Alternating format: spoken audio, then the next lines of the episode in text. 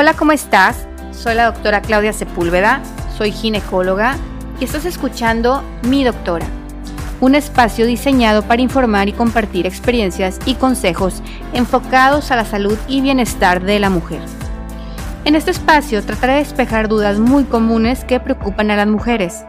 Creo que hoy en día la información es la herramienta más importante que tenemos para poder tomar decisiones. Hola, ¿cómo están? Vamos a hablar hoy sobre métodos anticonceptivos.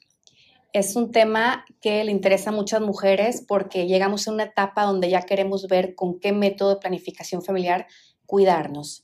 Entonces, escuchamos un sinfín de información acerca de los métodos de planificación y nos quedan muchas dudas cuál es el indicado para cada quien, qué, método anticonceptivo es el mejor para mí, ¿verdad? Entonces es, común, es muy común que porque la amiga te comenta, la tía o la vecina, queremos usar el mismo método que, la, que, la, que esta persona. Sin embargo, existen muchas este, diferencias entre los métodos de planificación, la dosis de las hormonas y qué es lo mejor para cada paciente. ¿Ok? Para hablar de generalidades, pues como lo comentamos, hay muchos métodos de planificación familiar. Para hablar de los más eh, comunes, pues empezando desde la llamada píldora anticonceptiva, que son las pastillas anticonceptivas, que mm, esto normalmente traen una eh, combinación de estrógenos y progesterona. Hay métodos que son inyectables, que son muy cómodos, son inyecciones que se ponen a veces una vez al mes o ahora hay inyecciones que podemos poner cada tres meses, en donde también eh, funcionan bastante bien. Sin embargo, las inyecciones normalmente están a base, hechas a base de progesterona y a veces no nos ayudan mucho a controlar lo que es la regularidad menstrual. Eso es bien importante mencionarlo. Otro método muy común que, las pacientes preguntan y que tiene muchos años ya de utilizarse es el DIU o el dispositivo intrauterino. Y dentro del DIU tenemos dos tipos de DIU. El DIU que es la T de cobre normal, que ahora ya hay un montón de derivados, no nada más de cobre, sino de plata y de otro tipo de metales, eh, que este no tiene hormonas, pero puede funcionar muy bien también. Y está el dispositivo pues más nuevo, más recientes, eh, que ya traen hormonas que en su reservorio, en, en la parte del, del DIU, traen un reservorio de hormonas. Esto es doble método anticonceptivo, actúa como un dispositivo intrauterino eh, y actúa como un método hormonal. Entonces, este es un método también bastante eficaz y ayuda mucho en pacientes eh, donde tenemos sangrados muy abundantes, inclusive hemorragias. Otro, este método que es el dispositivo intrauterino con hormonas, que la marca más comercial es el Mirena o el Jaidis, eh, funcionan también para algunos casos eh, controlar hemorragias uterinas. Eh, otro método que es muy común es el implante subdérmico, que es un implante que se coloca en el brazo.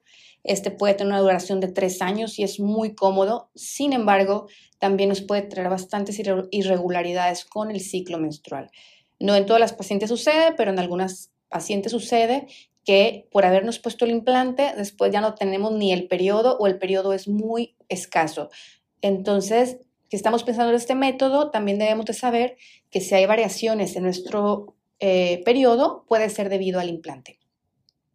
Hay métodos inclusive, hay uno llamado el anillo, el Nuvaring, el anillo vaginal, que también se coloca vía vaginal eh, y está liberando hormonas eh, continuamente y es un buen método, es un método que al principio las pacientes están un poquito escépticas de usarlos porque no a todo el mundo nos agrada el hecho de estarnos colocando un dispositivo vaginal y estarlo retirando una vez al mes y volviéndolo a colocar. Sin embargo, las pacientes ya cuando se cuando ya lo usan y sienten el beneficio del método, les, les gusta bastante el anillo vaginal.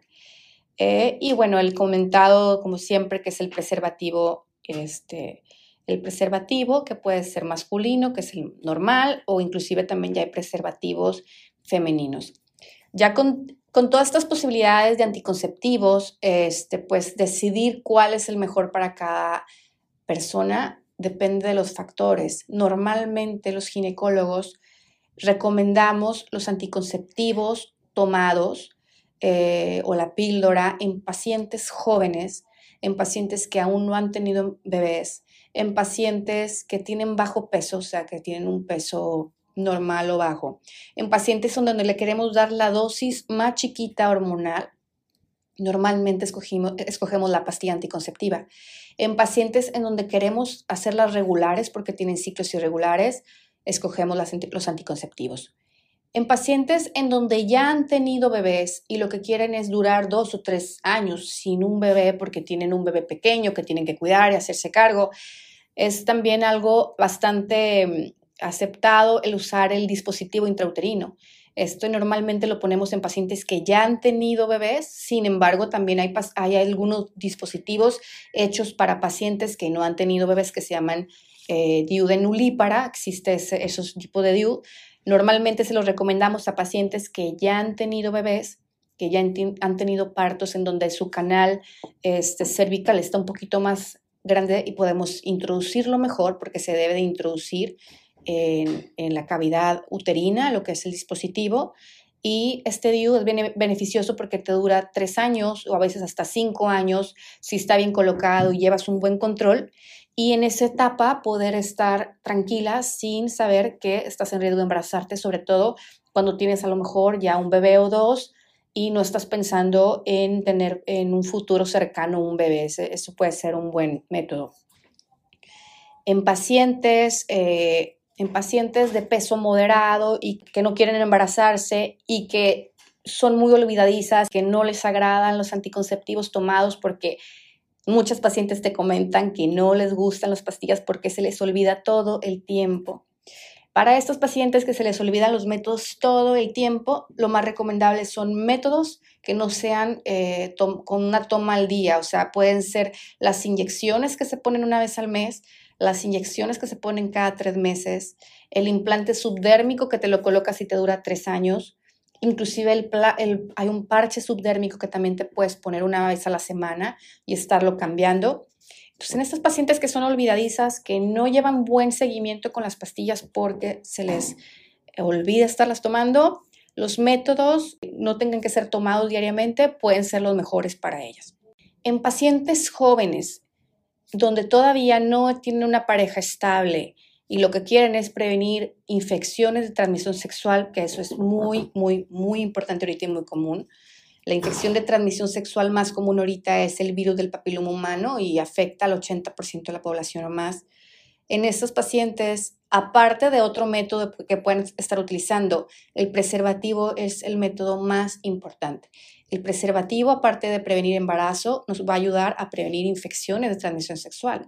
Las infecciones de transmisión sexual normalmente es por la secreción que hay, tanto del semen como de las secreciones vaginales, o si existe alguna herida o fisura en nuestra vagina.